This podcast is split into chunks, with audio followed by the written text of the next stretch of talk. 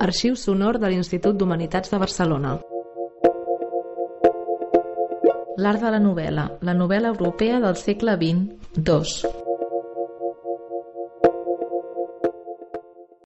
La novel·la francesa, segona sessió, entre Palaudes i els falsificadors de moneda, d'André Gide, a càrrec de l'Enverjat. Alors traduiré. Mesdames et messieurs, j'ai l'honneur de vous présenter monsieur Alain Verjat, un collègue à l'Université de Barcelone et un grand ami depuis long et longtemps.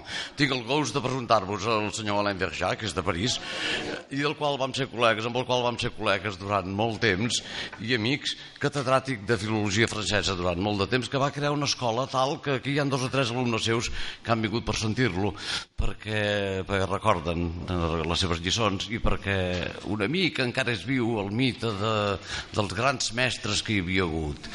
En queden molt pocs a la meva universitat, en queden molt pocs. S'han mort, s'han jubilat, queden molt pocs. I ell era un d'ells, es va jubilar també, eh? o prejubilar, no? i, i bueno, el departament de francès ha mig desaparegut, etc. Però ell és un home que va fer treballs importantíssims, més aviat dedicat al segle XIX i XX, i per això l'any passat ja va venir, fa dos anys, i aquest any també per parlar-nos d'André Gide. Hi va haver una certa confusió quan li vaig demanar la conferència, però no, no vam entendre si havia de fer els mm, fabricants eh, de moneda falsa, eh, les faux monnayeurs, a vegades tradueixen los monederos falsos, un monedero és una altra cosa. No, no, però un monedero també és un fabricant de moneda, eh? però bueno, no, no s'entén això. los fabricantes de moneda falsa o los falsificadores de moneda, això, això és el millor. Los falsificadores de moneda i una altra novel·la que a mi també m'agradava molt, ell també, que és Palude, també de Gide. No ens vam entendre i va dir, ah, jo pensava que havia de fer les dues. I llavors va dir, no, només vens un dia. Diu, bueno, doncs, doncs les faré juntes. I doncs ja està. I farà, ja ho diu el programa, des de la primera època de Gide fins al llibre Palude. Ja us he dit que és un home de gran saber, de gran... Els francesos, a més de cultura, tenen civilització. Això, això és molt important. Els francesos, a més de cultura, tenen civilització, que vol dir menjar sense, eh, sense baixar el cap. Eh? I tot i totes aquestes coses que Alain Verjat... Això és savoir-vivre. Perdó? Això és savoir-vivre. No, savoir-vivre és menjar bé... Per això, I, eh, de, bueno, menjar, no, menjar bé vull dir de menjar halà, halà, halà. No agafar la copa així, sí, sí. No, no, no, no, i és un matís. No, no, això és politès, eh? Politès, eh, ser polit, etc. Helene, moltes gràcies per haver acceptat la nostra invitació i, i sempre l'institut sempre comptarà amb persones com tu, tan agradables, tan gràcies. amenes i tan sàvies. Gràcies.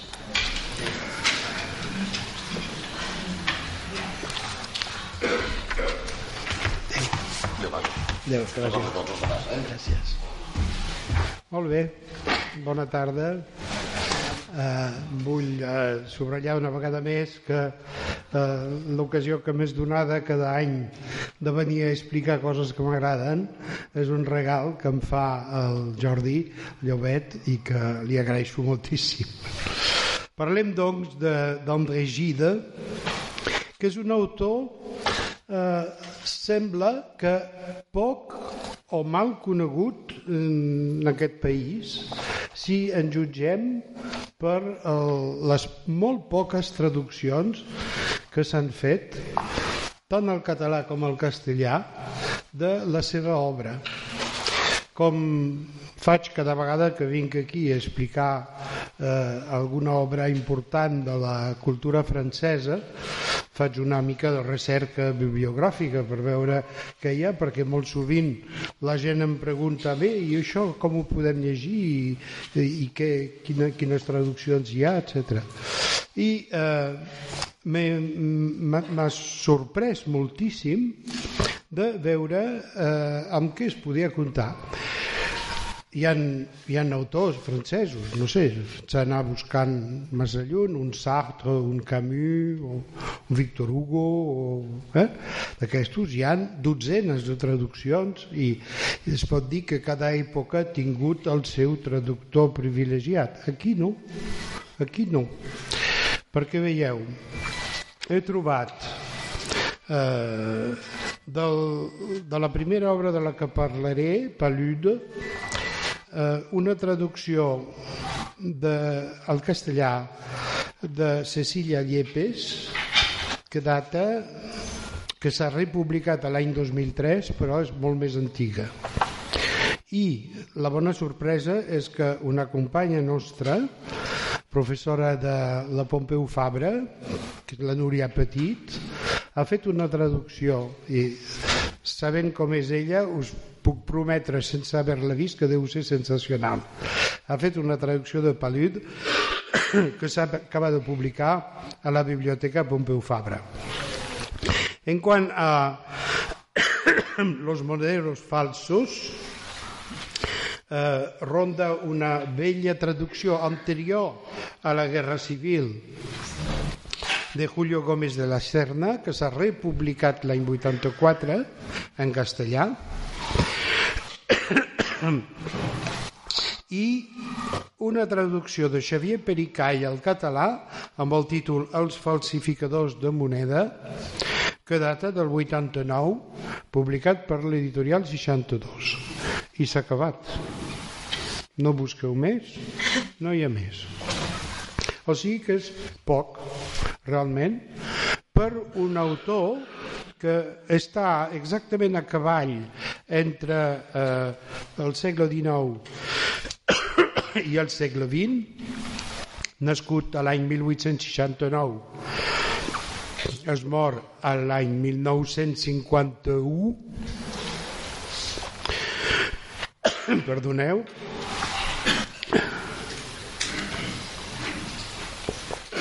és a dir, que ha viscut mig segle XX i gairebé mig segle XIX, i eh, un autor que eh, ha sigut realment el mestre, el guia de pensament dels autors de, que es van formar durant la primera meitat del segle XX entre ells els més famosos que han begut de les seves eh, obres i del seu pensament, Camus, Sartre, entre molts altres. Fins i tot ha arribat a ser una espècie d'ídol de la joventut i eh, la seva obra Els aliments terrestres està publicada als últims anys del segle XIX eh, han servit de breviari eh, per la, la joventut francesa, anem a dir, no de la meva generació, però de l'immediatament anterior, la que tenia 20 anys o així a l'acabar la Segona Guerra Mundial.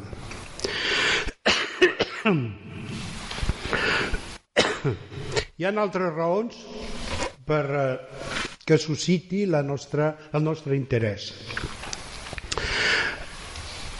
Avui dia ens sembla molt normal que eh, les minories o la gent que pertany a eh, uns grups diferents dels altres reivindiquin el seu dret a ser com són. Eh, és el cas, per exemple, dels homosexuals. Gide era homosexual eh, en les condicions que després explicaré i va ser un dels primers en reivindicar, parlo dels anys 1920, imagineu, eh? Imagineu. Un dels primers en reivindicar el dret a ser com és, el dret que un té de ser com és. Eh, va publicar un llibre per, per explicar-ho i per defensar aquesta, aquesta postura. Eh, té un gran mèrit per part seva.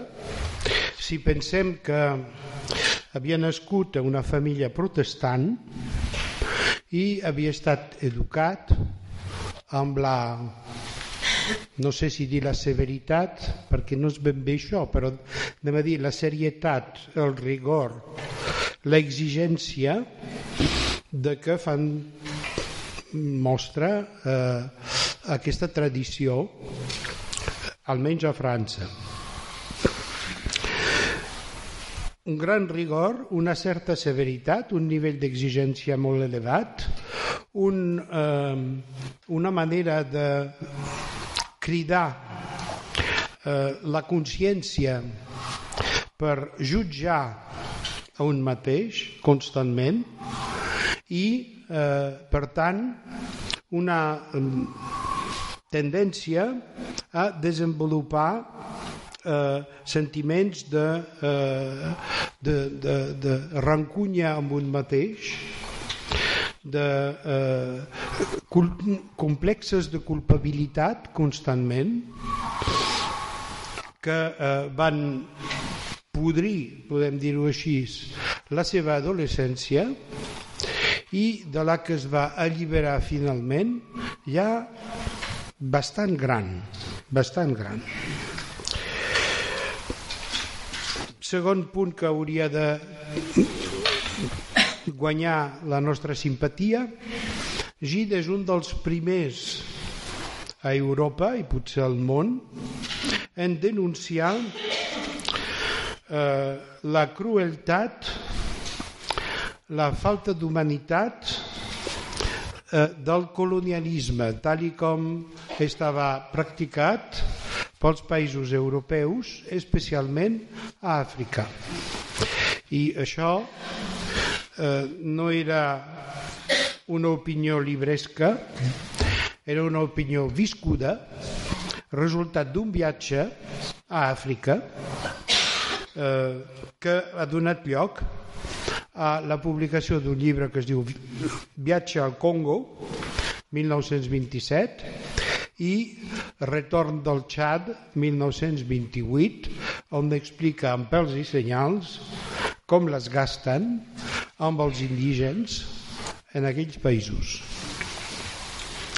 Va ser un dels primers, malgrat les seves simpaties per al que en podríem anomenar amb vocabulari d'avui eh, opinions d'esquerra, va ser un dels primers en denunciar els excessos, la crueltat del règim soviètic, estem parlant de l'època estalinista, i això ha donat lloc a un parell de llibres, novament, un que es diu Tornada de l'Urs i l'altre Retocs a la meva tornada de l'URSS, publicats l'any 36, és a dir, en el moment en què a França guanya les eleccions el Front Popular.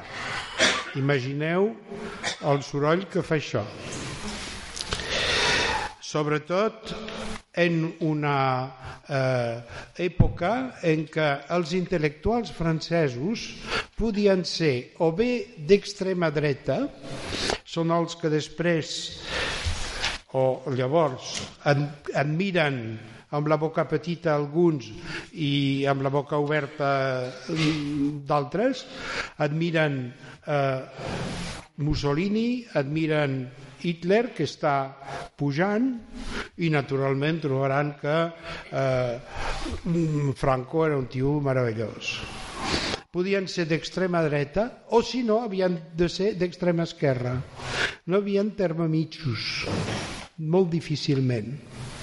Git, com he dit, tenia simpaties d'esquerra, però no tant com així com ho exigia el Partit Comunista i ho va fer fins als anys 50 del segle XX, no tant com per aplaudir a tot el que feien els russos eh, sense eh, mirar-s'ho de prop i analitzar-ho. Va ser, és poc sapigut, és poc conegut, però va ser un dels pocs defensors de la eh, Segona República Espanyola l'any 37, és a dir, en plena guerra civil, eh, i va eh, recolzar eh, la gent del PUM. En un altre ordre de coses, va ser el fundador d'una revista eh, literària que ha tingut una influència enorme eh, sobre la vida cultural i literària de França durant bona part del segle XX, que és la Nouvelle Revue Française, coneguda com NRF, que va fundar l'any 1908 i que va contribuir considerablement a la fortuna de l'editor Gallimard. Eh, editor de l'Ubo i millor de la literatura francesa eh, del segle passat. I Templus va ser qui va revelar Dostoyevsky als francesos mitjançant un estudi que va ser un dels primers eh, en publicar les obres de Dostoyevsky portaven pocs anys traduïdes al francès va ser un dels primers en eh, publicar un estudi sobre Dostoyevsky l'any 23 raó per la qual poder eh, li van donar el Premi Nobel de Literatura l'any 47. I si no en teniu prou, ja us acabaré de matar i us diré que en 1948 tota l'obra de Gide ha estat inscrita a l'índex dels llibres prohibits per l'Església Catòlica. És a dir, que és un bon motiu per interessar-se pel personatge. Avui us parlé, parlaré doncs de dos llibres d'ell. Per mi són els dos millors, però n'hi ha d'altres. I he dubtat molt eh, a l'hora de triar el primer, perquè n'hi ha un altre que m'agrada moltíssim també, que us en parlaré després. Parlem doncs de Palude, títol que no s'ha traduït mai, no sé per què, perquè no sé si us diu res a vosaltres al sentir-ho així fonèticament. Palude són maresmes, són salines de vegades, són aiguamolls. Eh, és a dir, que ja tenim dos o tres paraules per traduir-ho, si volem. Per què no s'ha traduït a... Li preguntaré a la Núria Petit quan la veuré, quan la vegi, però eh, no ho sé. Eh? Palud és de 1895, és el moment en què eh, Gide, que té 26 anys, es comença a veure les orelles, podríem dir així. Ho, ho explicaré després. I el segon llibre els falsificadors de moneda, que així com s'ha traduït al català, eh, desenvolupa la ètica i l'estètica que ha fet seves a una edat ja molt madura, ja que té 54 anys, 1925. O sigui, entre el primer i el segon han passat 30 anys i eh, Gide ha evolucionat d'una manera bastant espectacular, tot i que eh, ha conservat mm, uns temes que, i uns motius i unes imatges que ha fet servir molt aviat i que ha reutilitzat constantment. Gide és un, és un autor eh, molt agraït per fer estudis temàtics, mitocrítics o eh, estructurants, fins i tot. Eh? Parlem doncs de Palude, Aiguamoll, si voleu, i les seves circumstàncies. En el moment en què Gide escriu aquesta, aquesta obra, està passant una crisi moral i literària molt profunda. Estem en 1893 i se li acaba de declarar un començament de tuberculosi.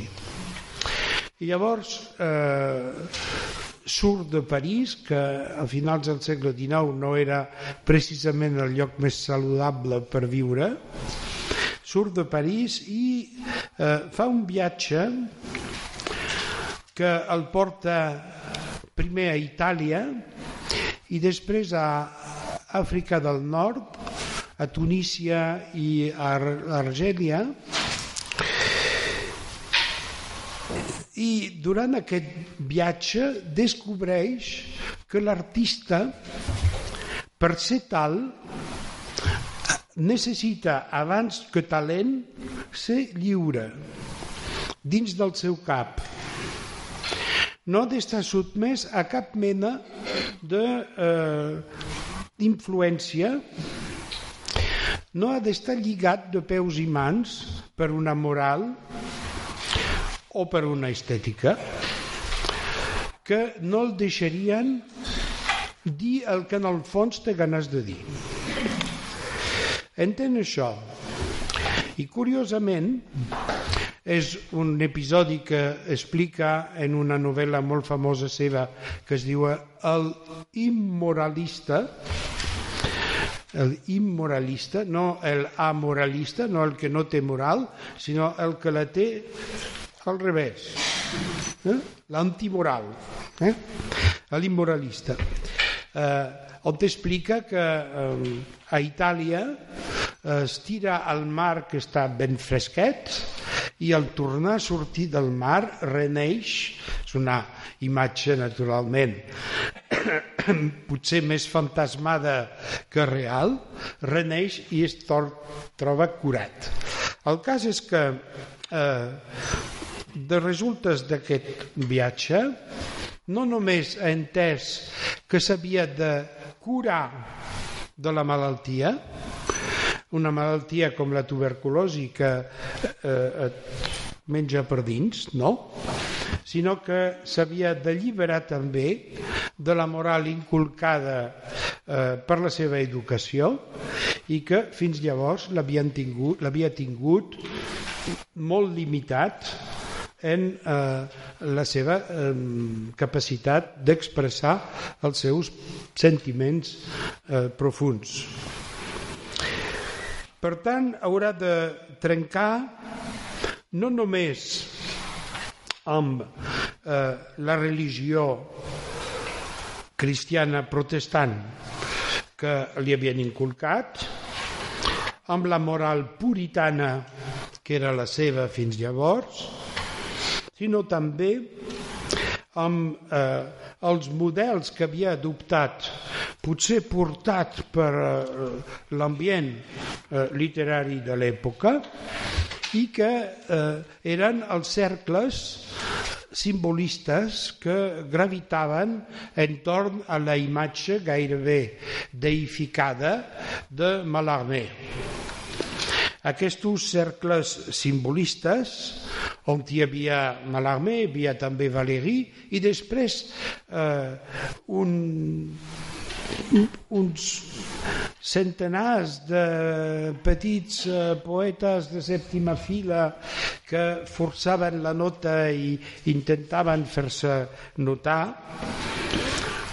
I el, el Agida que com a primera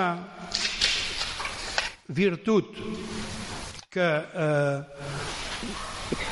em fa admirar-el, la primera virtut de Gide és la honestitat. És a dir, és un home que en cada moment de la seva vida i a través de la seva obra sempre ha sigut extraordinàriament honest amb si mateix i amb el lector.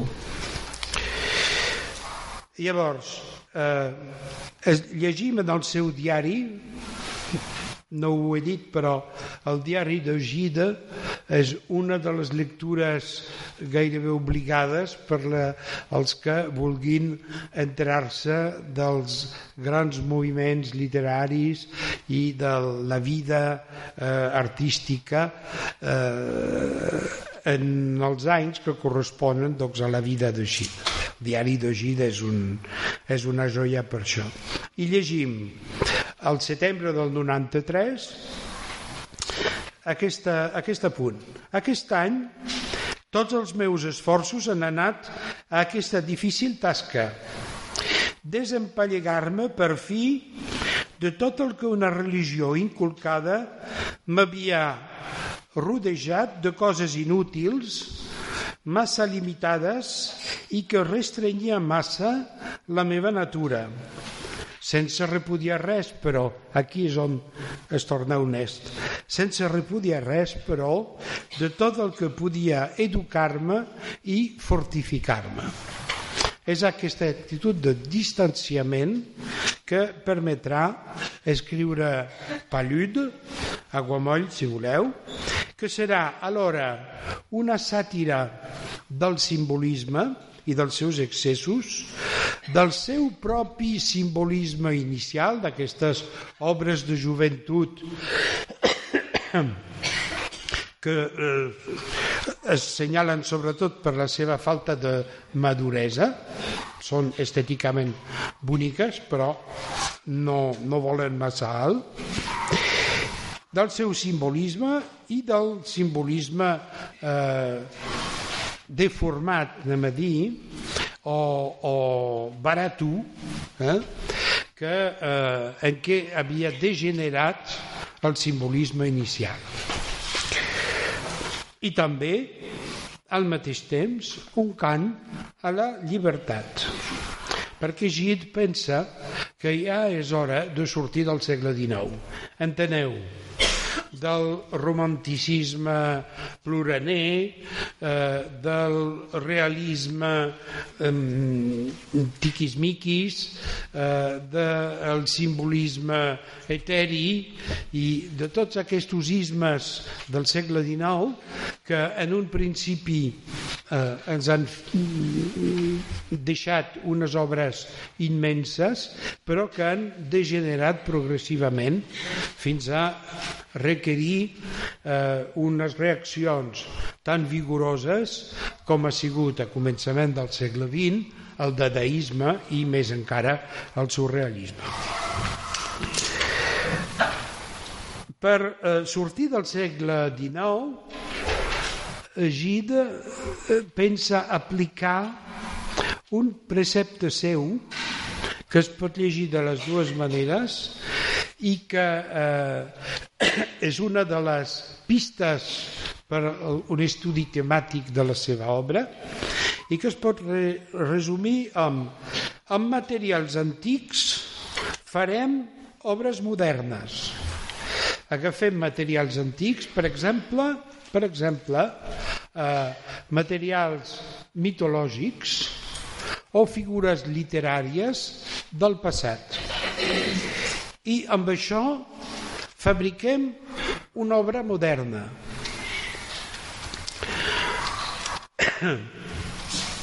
Al mateix temps, i potser per honestitat i potser per honestitat respecte del lector, eh, proclama també eh, sobre pensaments nous farem versos antics, és a dir, farem servir una forma mm, tradicional, rigorosa, exigent, eh? i amb això és molt amic del seu gran amic Valeri, però serà per eh, escriure obres modernes.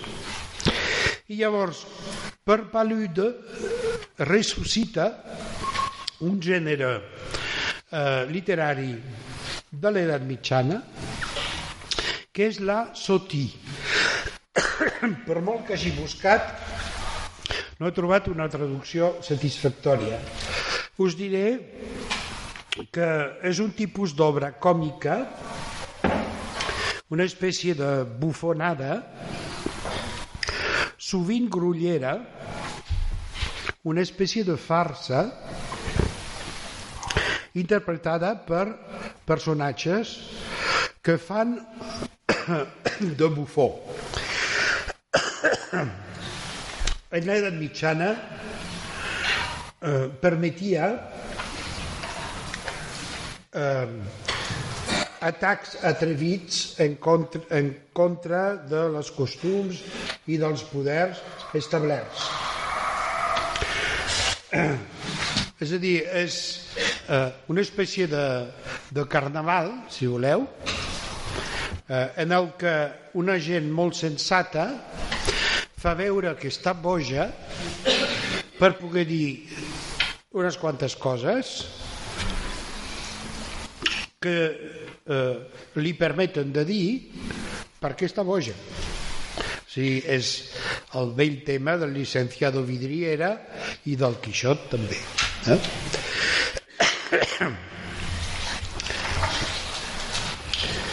Al tornar a França, diu, portava un secret de ressuscitat.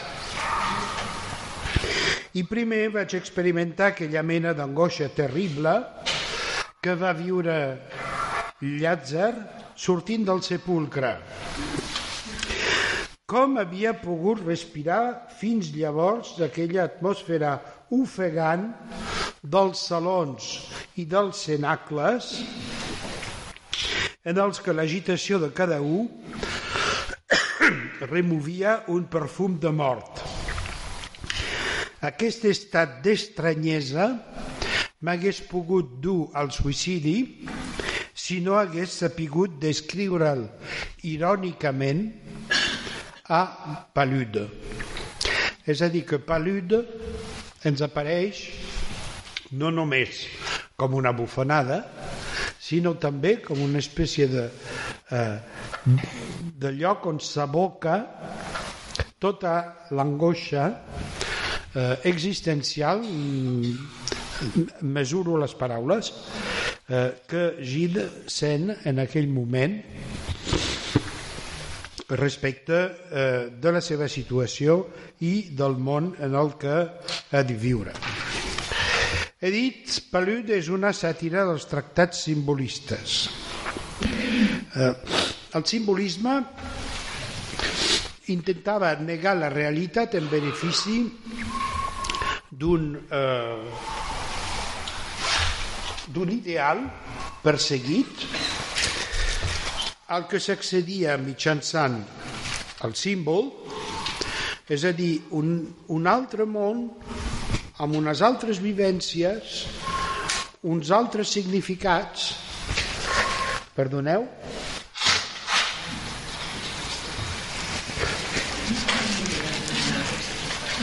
I això és el que havia fet, el, el, el, és el camí que havia assenyalat Mallarmé i és el que havia fet Gide a les seves primeres obres de joventut. Eren obres de la negació de la vida real en benefici del somni i de l'art. Naturalment, com que això és intransitable, és a dir, és impossible de viure així, donava lloc a eh, situacions com les que magistralment va descriure Huysmans a la seva famosa obra a l'inrevés. Eh? Un personatge que es queda a casa tancat, que eh, s'embriaga amb eh, eh, licors eh, psiquedèlics, etc. No? Una espècie de, de vida al marge. Eh? Llavors, Palut voldrà ser primer una paròdia d'aquestes primeres obres de Gide i d'aquest univers una mica eh, artificial que els simbolistes construïen com un ideal apte per escapar-se de la realitat. Hi ha un heroi que es diu Títir. Eh, és un personatge de Virgili. Veieu? Eh, amb materials antics farem obres modernes. És un personatge de Virgili, és un personatge de les bucòliques. Eh, la primera ecloga comença Citire patule recubans subtegmine fagi. O sigui, Titir, tu que estàs aquí eh, recostat sota la, el, la teulada del faig, eh? i aquest personatge eh, alternarà la veu d'aquest personatge alternarà amb la de l'autor que és al mateix temps el narrador. Aquest personatge viu en una torre, no eh, una casa eh, al camp, sinó eh, una torre, eh? una torre al mig d'unes salines. L'únic paisatge que té i que pot veure a fora és el blanc de la sal sobre el que el sol eh, fa reflexes segadors. I al mateix temps, aquest món que té al seu voltant és un món totalment erm. No hi ha res que creixi sobre la sal. Eh? Llavors està tancat dins d'aquesta torre i només surt per anar a visitar eh, uns artistes literats, etc i una noia i eh, en cada una de les seves sortides topa amb eh, la impossibilitat no només d'arribar a escriure l'obra que vol escriure, que es diu Palude, és a dir, que Palude és una novel·la dins de la qual hi ha un personatge, Titir, que està escrivint Palude, i dins del palud de Titir, naturalment, hi haurà un personatge que està escrivint palud i així successivament. És el que se'n diu la posada en abisme i està destinat a eh, fer trontollar els nostres, eh, els nostres, els nostres referents. Aquesta veu doncs, del, del titir eh, alternarà amb la del narrador i eh, de la mateixa manera que Gide té un diari on apunta dia a dia tot el que li passa i li interessa, doncs Titir té una agenda on apunta les coses que ha de fer. I llavors apunta a aixecar-se a les 6, eh, anar a visitar a aquest, eh, llegir allò, eh, pensar en eh, donar les gràcies no sé què a no sé qui, etc. No? Bé. Eh, aquest personatge, segons una, un altre tema que és eh, molt portador eh, en la segona meitat del segle XIX, mai serà feliç en, en l'amor. Com si eh, la condició per poder elevar-se per damunt de la mitja eh, per eh, ser realment un artista superior i sublim és renunciar a l'amor. Aquest tema de la renúncia a l'amor, com sabeu, és un tema eh, importantíssim a l'obra de Wagner. Eh? Llavors, com us he dit, visita uns amics artistes, però en general surt poc de casa seva. Naturalment eh, és una existència en què es va pensint una mica conforme passa el temps i el narrador diu cada un i aquí és on començareu, espero si us sé explicar bé, és on començareu a veure eh, les implicacions filosòfiques i morals que Gide eh, ens transmet en aquesta obra.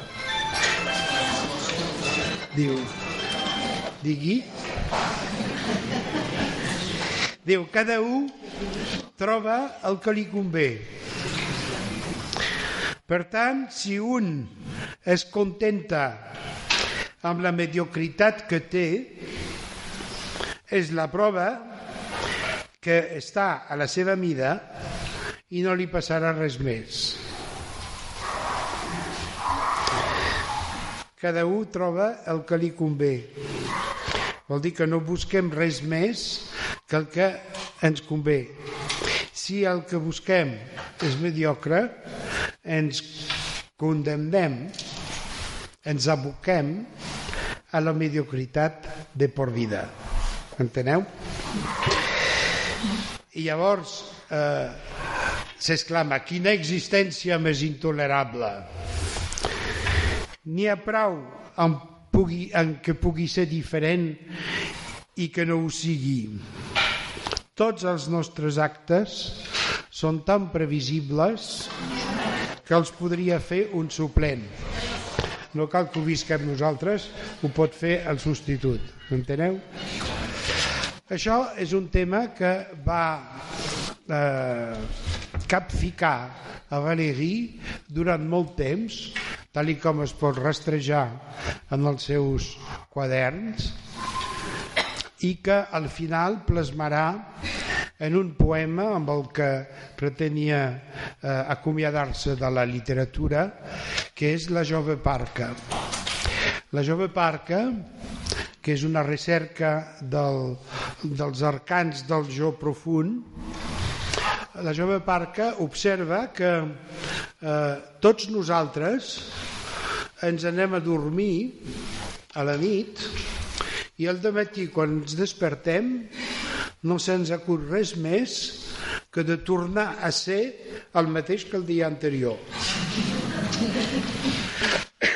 Diu, sembla mentida amb les infinites capacitats que té el cervell humà no les faci servir i que el de matí es recupera la, la jove parca recupera primer el seu cos, un braç per aquí, una cama per allà. Eh, es recupera tot el que fa el nostre ser, físic i després psíquic, per adequar-lo sense canviar ni res al model que hem posat a dormir el dia abans. Doncs això és el que preocupa a Valéry, perquè això és el que ens encaixona dins d'un destí perfectament previsible i, per tant, extraordinàriament avorrit. Un personatge, un dels artistes a qui eh, fa una visita en un moment determinat, diu que efectivament és així i que el que podríem, podria treure'l d'aquesta situació desesperant seria el desig, el, la capacitat que tenim tots de desitjar quelcom nou en el futur. Diu Valéry, el futur és una imatge del, de jo que és més desitjablement jo que jo mateix. És a dir, em miro i em veig molt més maco en el futur del que sóc ara. Malauradament les coses no funcionen així. Els aliments terrestres, Gide eh, us proposa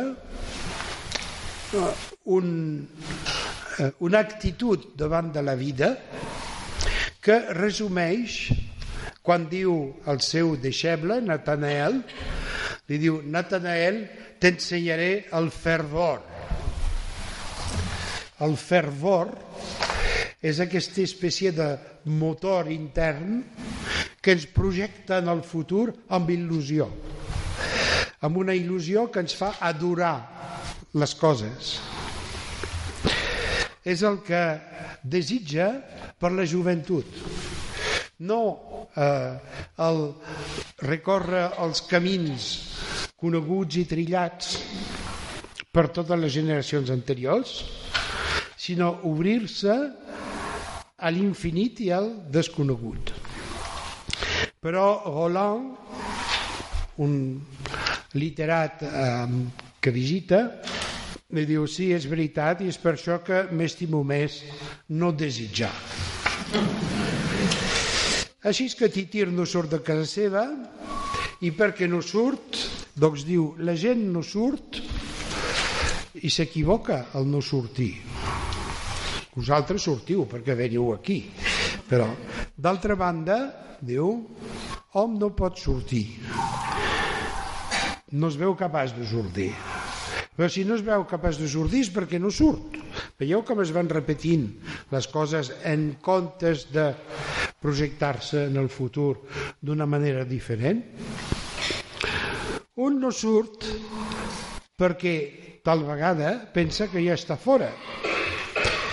I diu, si sapiguéssim que estem tancats, almenys tindríem ganes de sortir. Diu també, no obro les finestres quan m'ofego perquè donen a uns patis foscos. Déu meu, Déu meu, com n'estem d'engabiats. Aquesta obra eh, subratlla en vermell les limitacions de la civilització moderna, tal i com està a punt de parir-la al segle XIX, tot allò que farà eh, que el segle XX sigui com ha sigut. Per tant, hem de ser secs per tal de creure que som feliços. Creure que hi veiem bé per tal de no intentar veure, ja que no podem ser sinó desgraciats quan ens mirem. El que el narrador contesta més exactament no ens podem veure més que desgraciats. És a dir, si ens veiem tal com som, haurem d'acceptar l'idea de que som desgraciats. Una mica més endavant diu Palude és la història del terreny neutre us he dit que eren salines. El terreny que és de tothom. Més ben dit, el terreny de l'horma normal.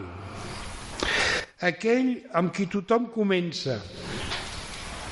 Aquell que és com som tots quan comencem la nostra vida. És la història de la tercera persona, la de qui es parla? La que viu en cada un de nosaltres i que no mor amb nosaltres, es anirà repetint generació rere generació. A l'obra de Virgili, diu el narrador, es diu Títir i se'ns diu explícitament que està jegut. Titire recubans, Palude és la història de l'home jagut. Ah, sí, ves quina condició la nostra. Veieu que està sembrant gid tot el que serà les grans interrogacions que formularan un Malraux, la condició humana, un Camus, l'étranger, l'estrany, eh, un Sartre, la nàusea, etc. Eh? els grans temes estan ja aquí. Diu, ai, de, de què us queixeu? Doncs pues mireu, em queixo de que ningú es queixi, perquè l'acceptació del mal agreuja el mal. I al capdavall serà un vici si no us rebel·leu mai serà que us, us esteu a gust dins d'aquesta situació vostra. I observa el narrador. Clar, és que voleu forçar la gent a actuar perquè detesteu tot allò que està estancat. Però quan més interveniu, abans de que puguin actuar, menys aquests actes se'ls podrà atribuir i per tant aquests actes no seran seus. És a dir, que tot allò que hàgiu fet per intentar ajudar al proisme doncs no servirà. Verbi gràcia. Ningú pot res per ningú. No sé si us sona, però és de Sartre, això. I no obstant, és inimaginable el que veuríem pel forat del pany si tan sols sapiguéssim mirar. Però, ai las, l'home és sec, no surt de la seva condició perquè tots els seus actes, com hem vist, són predeterminats. I llavors hi ha una sèrie d'imatges, una mica com eh, el petit príncep, sabeu, que va eh, de planeta en planeta i cada planeta és motiu d'una lliçó. Doncs aquí una sèrie de visites eh, i de situacions eh, que il·lustren tot això que us he dit fins ara. Eh, quan surt per casualitat de casa seva se'n va a pescar, titir, i llavors, eh, per pescar, buscar cucs de fang. En el fang, buscar cucs. I aquests cucs un dia se li acut de provar-los. Se'ls menja i els troba boníssims. I llavors, en lloc de fer-los servir per pescar, se'ls menja, però com que se'ls menja no pot posar res a l'am i com no posa res a l'am doncs no pesca. És a dir, que aquesta acció d'invertir eh, quelcom privant-nos en el present per aconseguir quelcom en el futur, que és la definició mateixa del progrés, doncs no li funciona.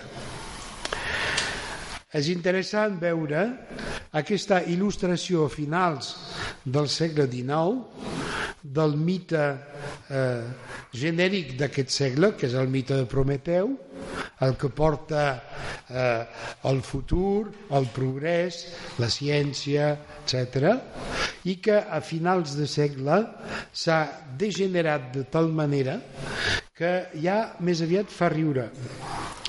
I al respecte Gida ha escrit un llibre que us recomano també, és molt curtet, però és molt divertit, tant com Palude, són dos llibres per eh, passar un bon rato, tot i sent molt intel·ligents, eh? que és El Prometeu mal encadenat.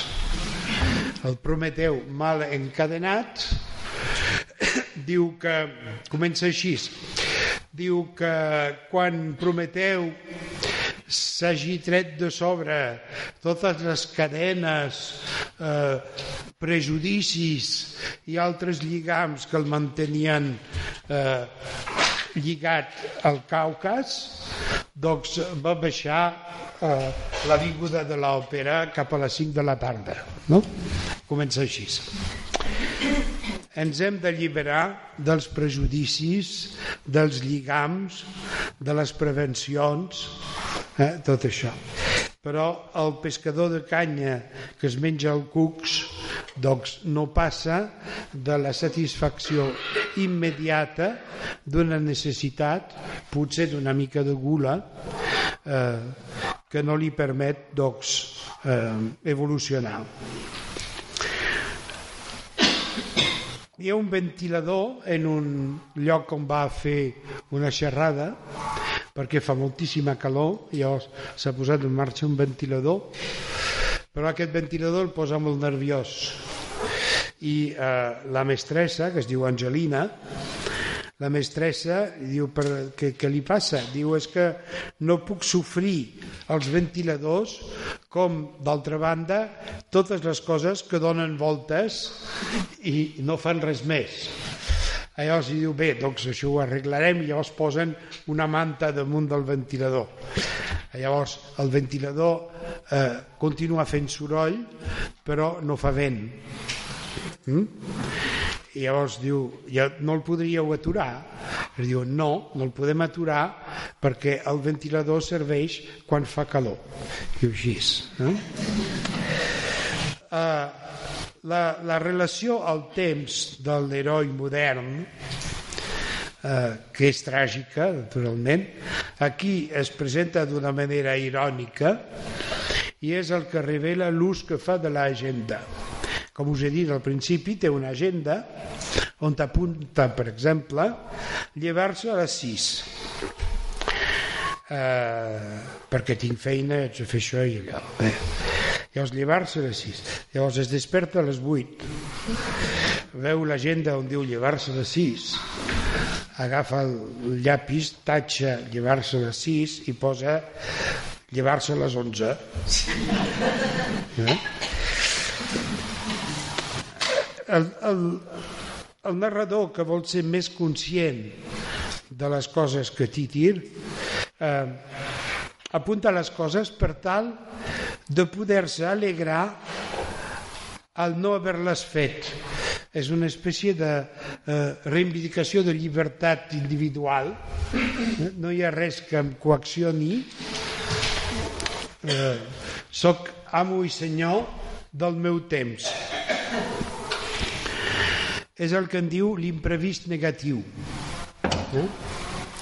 I potser és per aquesta raó que Gida ha sigut tan amic d'escriure eh, un,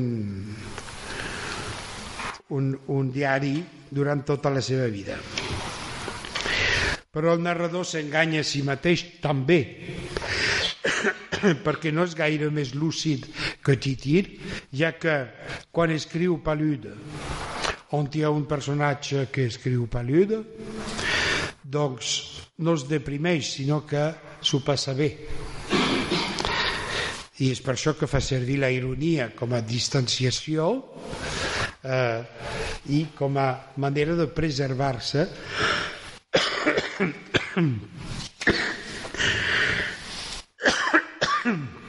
Perdoneu.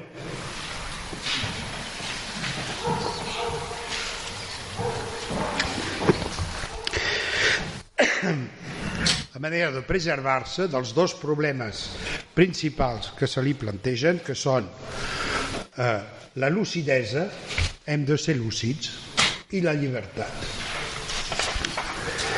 La lucidesa. Què és la lucidesa? Doncs des del segle XVII, des de Pascal, és saber que som miserables.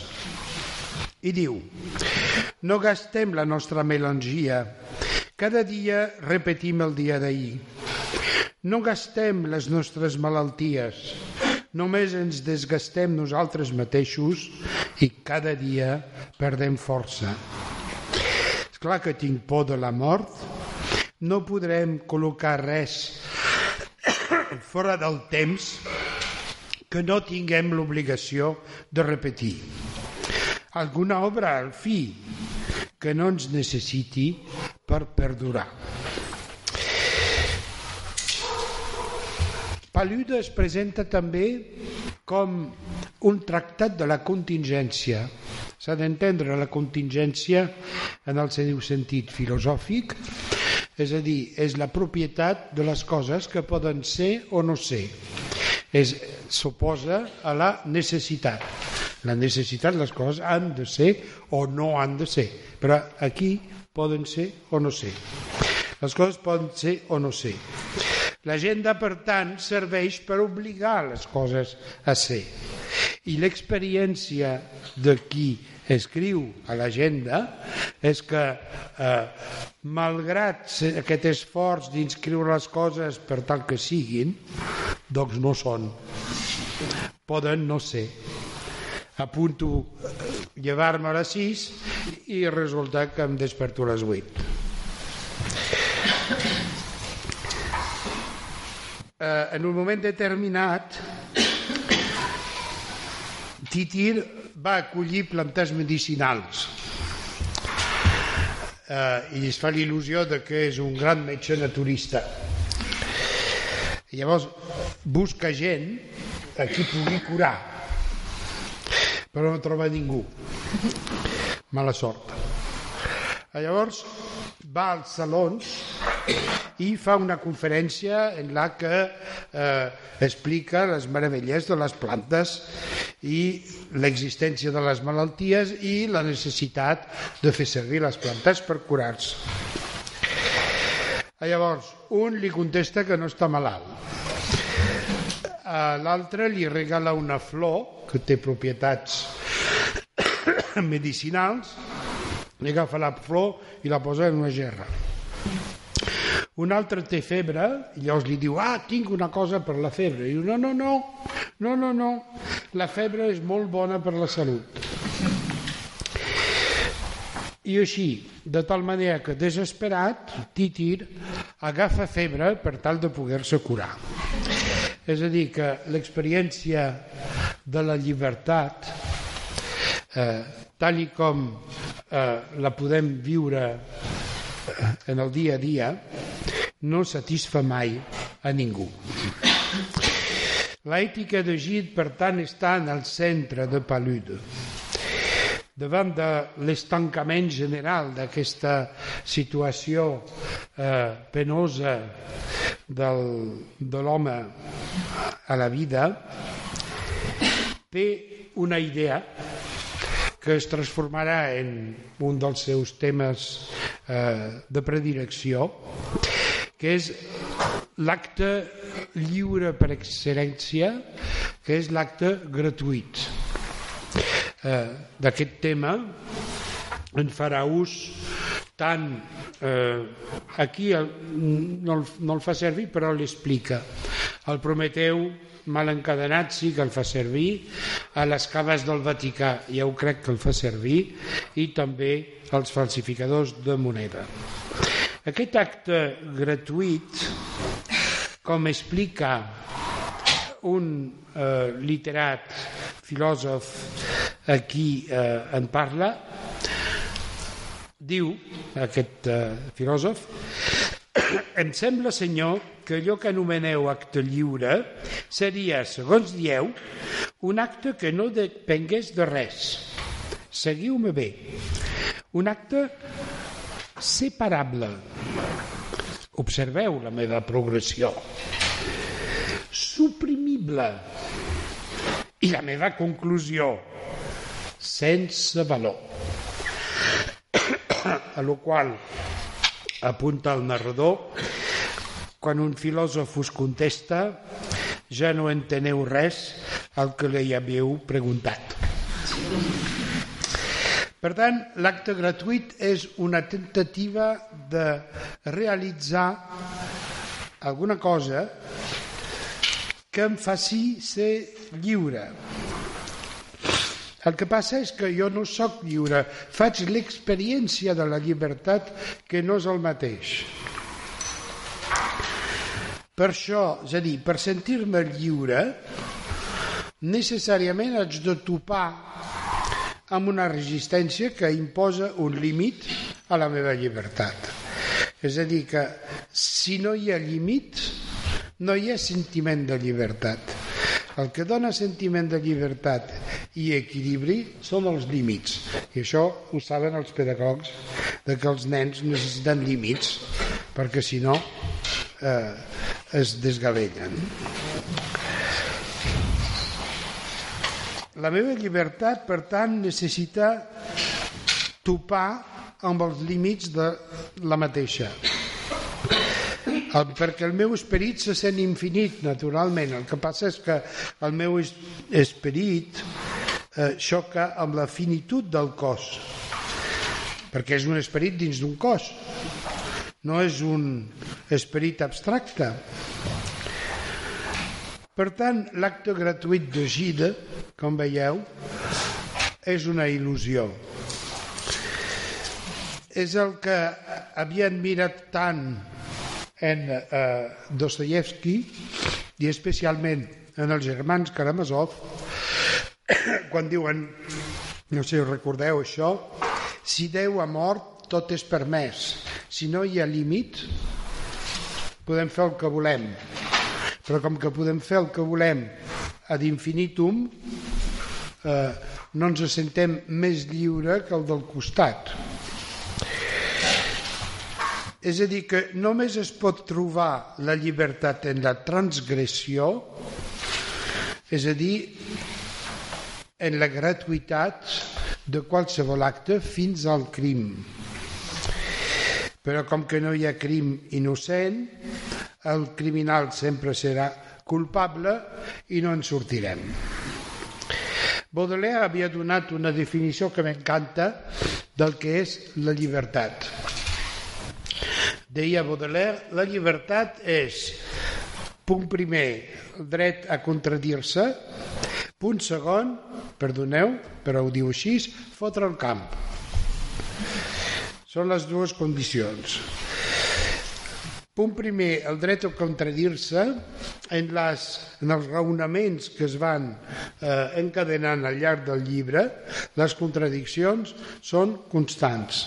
Punt segon, fotre el camp, un dels temes que Gide utilitzarà sovint dins de la seva obra és el tema del viatge i com era també eh, freqüent en les obres simbolistes, el tema del viatge eh, serveix per experimentar precisament aquesta llibertat de què hem parlat abans. A llavors, l'heroi i Angelina decideixen fer un petit viatge i eh, després de donar-li moltes voltes agafen quatre coses i se'n van a l'estació. I allà esperen i esperen i espera que esperaràs. I llavors es posa a plaure i llavors el, el narrador tem l'humitat eh, com que tem l'humitat s'ha de refugiar sota eh, un pòrtic i al cap d'un rato, com que eh, té fred eh, i no sembla que vulgui clarejar, doncs torna a casa seva. És a dir, que el viatge no s'ha fet. Les ganes de viatjar no compensen la falta de comoditat.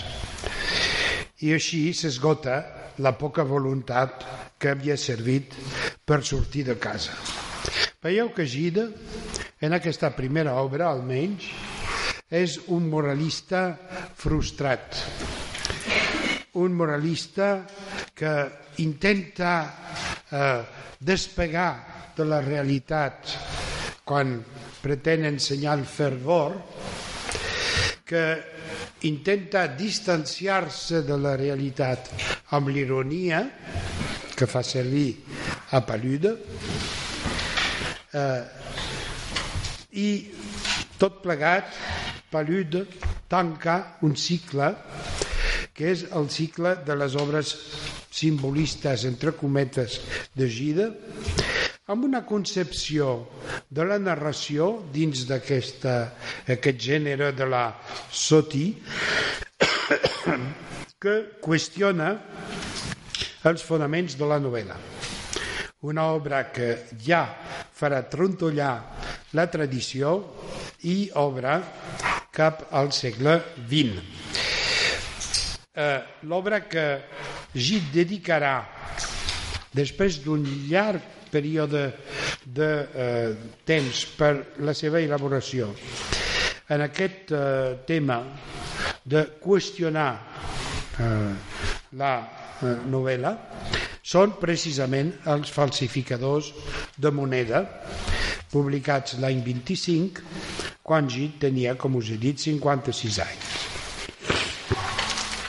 A la novel·la tradicional eh, el narrador explica una història amb uns personatges que ell controla absolutament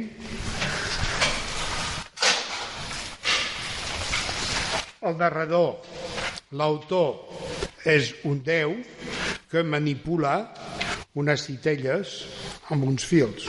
Eh? Qui digui el contrari és que és de mala fe. Però amb Gide i també amb Proust en una certa mesura les coses es plantegen d'una manera diferent. Escriu Gide en una carta al seu amic Martin Dugard Exposeu els aconteixements segons la seva successió cronològica, com fa un historiador. Sembla molt una escena que va passant davant dels ulls del lector.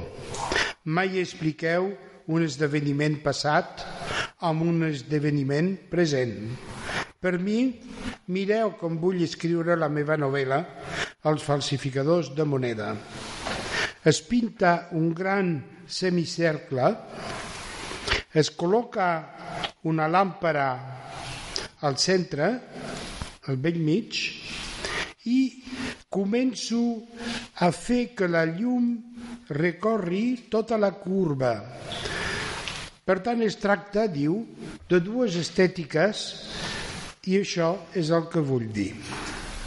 Així tindrem sovint un personatge narrador autor, autor que observa els personatges en un eh, espai-temps de simultaneïtat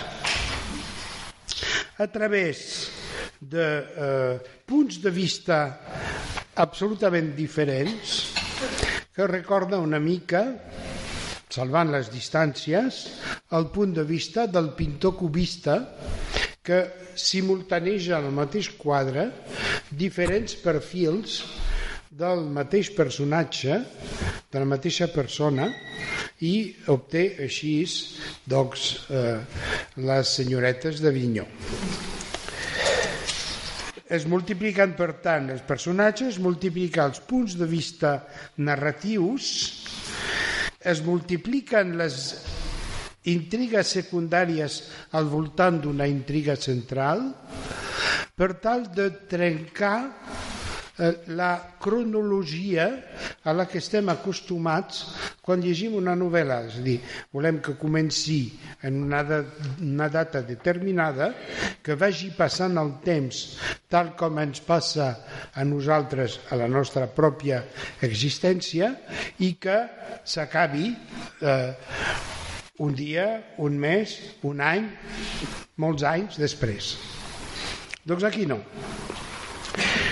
Eh, per entendre una mica el punt de vista de Gide, cal remuntar-se a eh, una carta que li va eh, enviar al seu amic Valéry quan un dia que tornava de les carreres de cavall. Sabeu que a França això de les carreres de cavalls i de les apostes i tal és eh, un esport nacional i eh, el que havia fascinat Valéry, a part de veure els cavalls córrer, era tot aquest món de les apostes, de la gent que treia els diners, cobrava els diners, etc.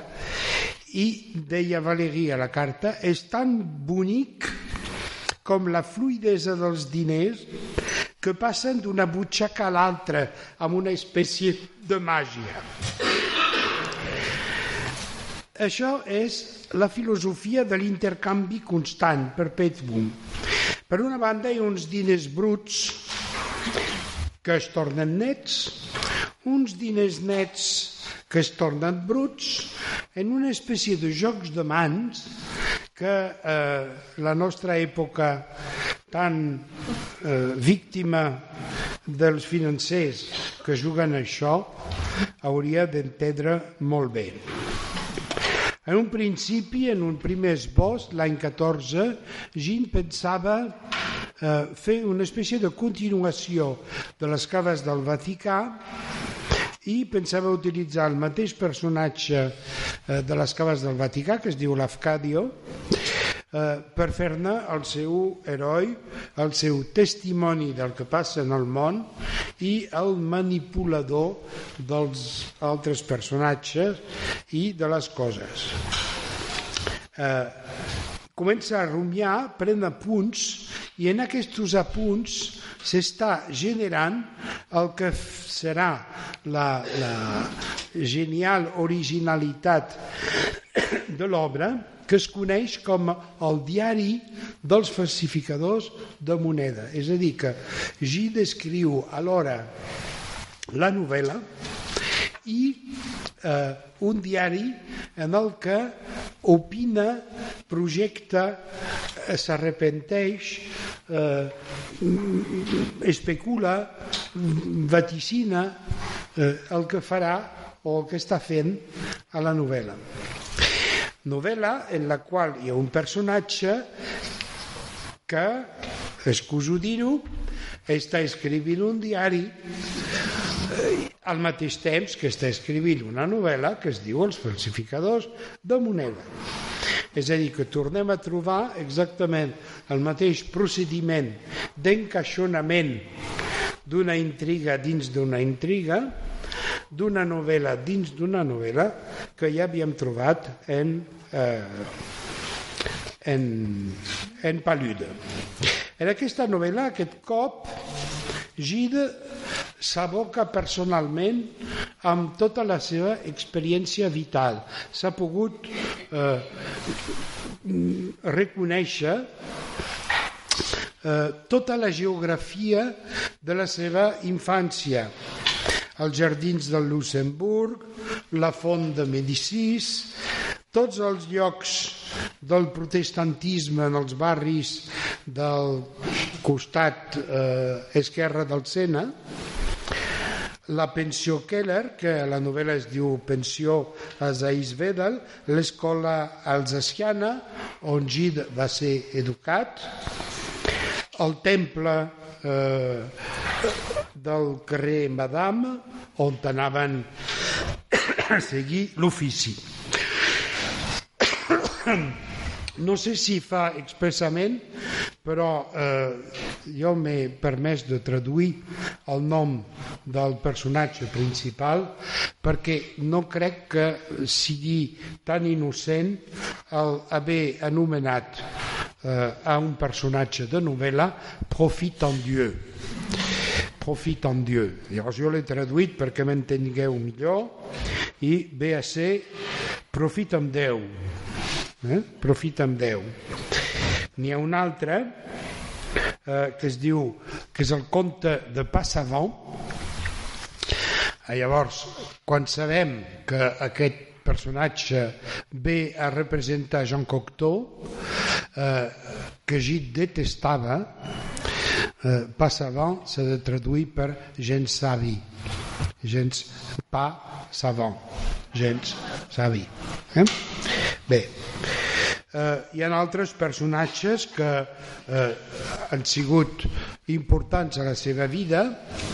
Eh, el personatge d'Olivier, el nebot privilegiat del personatge principal, representa el que havia sigut durant molts anys amant de Gide, Marc Alegre, i després hi ha referències reals com per exemple eh, l'utilització dins de la novel·la del personatge d'Alfred Jarry que era molt famós per les mm, bromes pesades que feia quan estava ben borratxo eh, agafava una pistola d'aquelles imponents un 45 Magnum o una cosa així eh, que carregava amb munició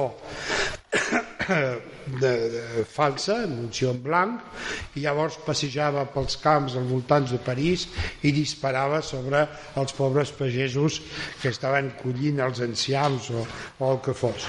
Llavors aquí surt dins de la novel·la aquest personatge també. I també hi ha un altre personatge que és Lady Griffith que eh, al·ludeix a un aconteixement penós d'aquells anys, que és el naufragi anterior del Titanic, el naufragi d'un eh, paquebot francès que es deia la Bourgogne i que va naufragar després de xocar amb un veler al mig de l'oceà Atlàntic.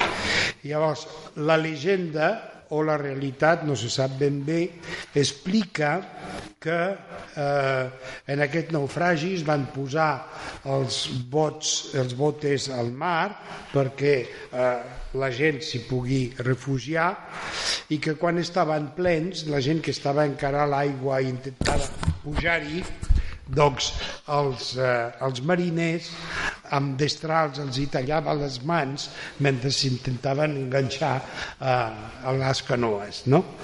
Aquest tema de les mans tallades el farà servir Gide molt sovint dins de la seva obra eh, cada vegada que al·ludirà a eh, la situació, la, seva, la, la situació d'un que és un passatger de més, algú amb qui no es comptava, que eh, no està al lloc que li pertocava, que intenta agafar el tren en marxa, com qui diu, o el vaixell, el, la, la barca eh, per salvar-se i que no el deixen. I aquest sentiment de ser eh, el, el que sobra, el que no s'accepta, el que es rebutja, el tradueix amb aquest, aquesta imatge tràgica de les mans tallades. D'altra banda, és una imatge freqüent en gent de la sensibilitat de Gide, com també la trobareu eh, en les obres de Lorca, de García Lorca. Eh? És per un psicoanalista freudià és una imatge que tradueix el complex de, de castració, però potser aquí no ens interessa massa. El que sí ens interessa és que en aquest, aquest projecte que ja era antic, Gida el recupera per eh, escenificar un món en el que suposen dos tipus de valors, anem a dir mercantils, la moneda de debò, la moneda bonica i la moneda falsa, la moneda dolenta. Per un costat hi ha el parèixer, que és el món de la circulació mercantil, aquesta que havia fascinat a Valeri, i de l'altre hi ha el món de l'ésser, món de l'obra d'art, món de les essències, que correspon doncs, a, a l'or eh, meravellós i no al plom vil. Al mig, gairebé al mig de l'obra, eh, Bernard, profitant Déu, tira damunt de la taula una moneda falsa de 10 francs, francs or, eh? una moneda d'or. I diu, escolteu que bé que sona, gairebé el mateix so que les altres. Un juraria que és d'or. Aquest de matí i vaig caure. Crec que no té gairebé el mateix pes, però brilla com una de veritat i sona igual. A l'exterior és d'or, de manera que val una mica més de dos rals, però és de vidre. Amb l'ús es tornarà transparent. No, no la froteu, me la farien malbé ja ara gairebé es veu a través. L'idea, la veieu, és que el pareixer, el món de les aparences, amb l'ús, a còpia de repetir els mateixos esnobismes, al final es veu a través. La moneda falsa enganya durant un temps i arriba un moment en què ja no enganya ningú. La moneda transparent és la llengua de cada dia, inconsistent perquè passa de mà en mà i es desgasta, com la llengua, amb l'ús. Llavors, és impossible resumir la, la, la intriga, la història.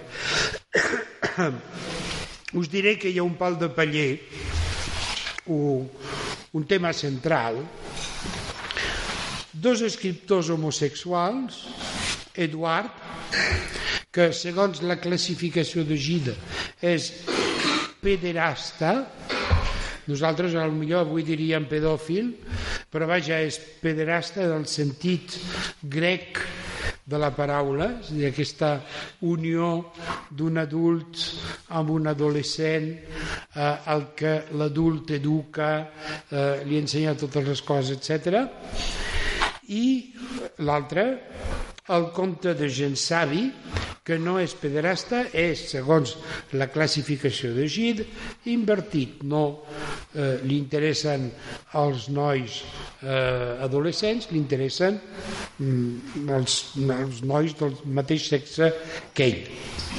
Però tots dos es disputen eh, per conquistar el noi jove que es diu Olivier. El bon pederasta, ja es veu venir, és atencionat, discret, preocupat per l'educació i la protecció del seu estimat, tem que la joventut despreocupada, vida de plaers fàcils, el rebutgi.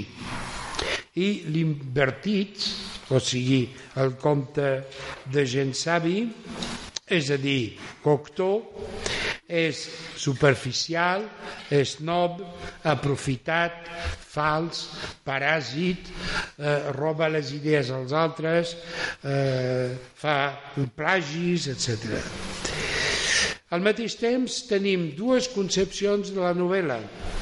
Una novel·la pura, sense anècdotes i detalls superflus, dissenyada segons una geometria eh, depurada, i una novel·la mata, com una mata eh, d'herba, eh, en la que s'agreguen com una espècie de constel·lació totes les escòries, les impureses, les petites monedes, eh, les monedes de, de poc valor de la vida quotidiana. Gide combina les dues és a dir, que per una banda, com us he dit, hi ha un pal de paller i per l'altra banda aquest pal de paller se'ns amaga, eh, es perd de vista, es torna a trobar, etc constantment, de tal manera que la novel·la, si la comparem amb un mecanisme, amb un engranatge, doncs la novel·la grinyola, sabeu? El gènere novel·la aquí grinyola constantment. Eh? Clar, estem als anys 1925. Encara està lluny la nova novel·la dels anys 60, la novel·la que ha nascut a l'ombra de l'estructuralisme. Eh? Estem lluny d'això. Però ja, ja hi ha aquesta preocupació de fer grinyolar el gènere novel·la. Celine, pocs anys després, amb el viatge al final de la nit, doncs, eh, farà grinyolar també la novel·la com Proust en els mateixos anys amb la recerca del temps perdut també ha trencat completament els eh, models de la, de la novel·la. La qüestió que es planteja així és cal purificar la novel·la i llavors es cola eh, el, el tema secundari que passa a ser important i primari, cal purificar el país, ja que descobreix i afirma que la societat i la llengua, la societat i la literatura viuen la mateixa vida, obeixen a la mateixa llei Llavors hi ha dues possibilitats, només dues. O bé s'exclou de la novel·la tot allò que la fa impura. Es preserva la sagrada essència de la novel·la eterna. O bé s'integra dins de la novel·la totes les aportacions de diferents punts de vista que la puguin enriquir o exclusió o integració. Excuso dir-vos que aquest tema de la dialèctica entre l'exclusió, la separació, la, la preservació de l'identitat o bé l'integració de diferents identitats dins d'un conjunt heterogeni certament, però pacífic i harmoniós, doncs és un tema d'una crudíssima realitat.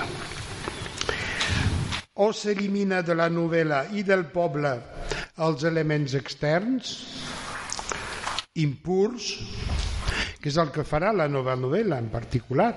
Treurà els personatges, treurà els sentiments, treurà, eh? o es renuncia a aquesta puresa fantasmada i es afavoreix la integració.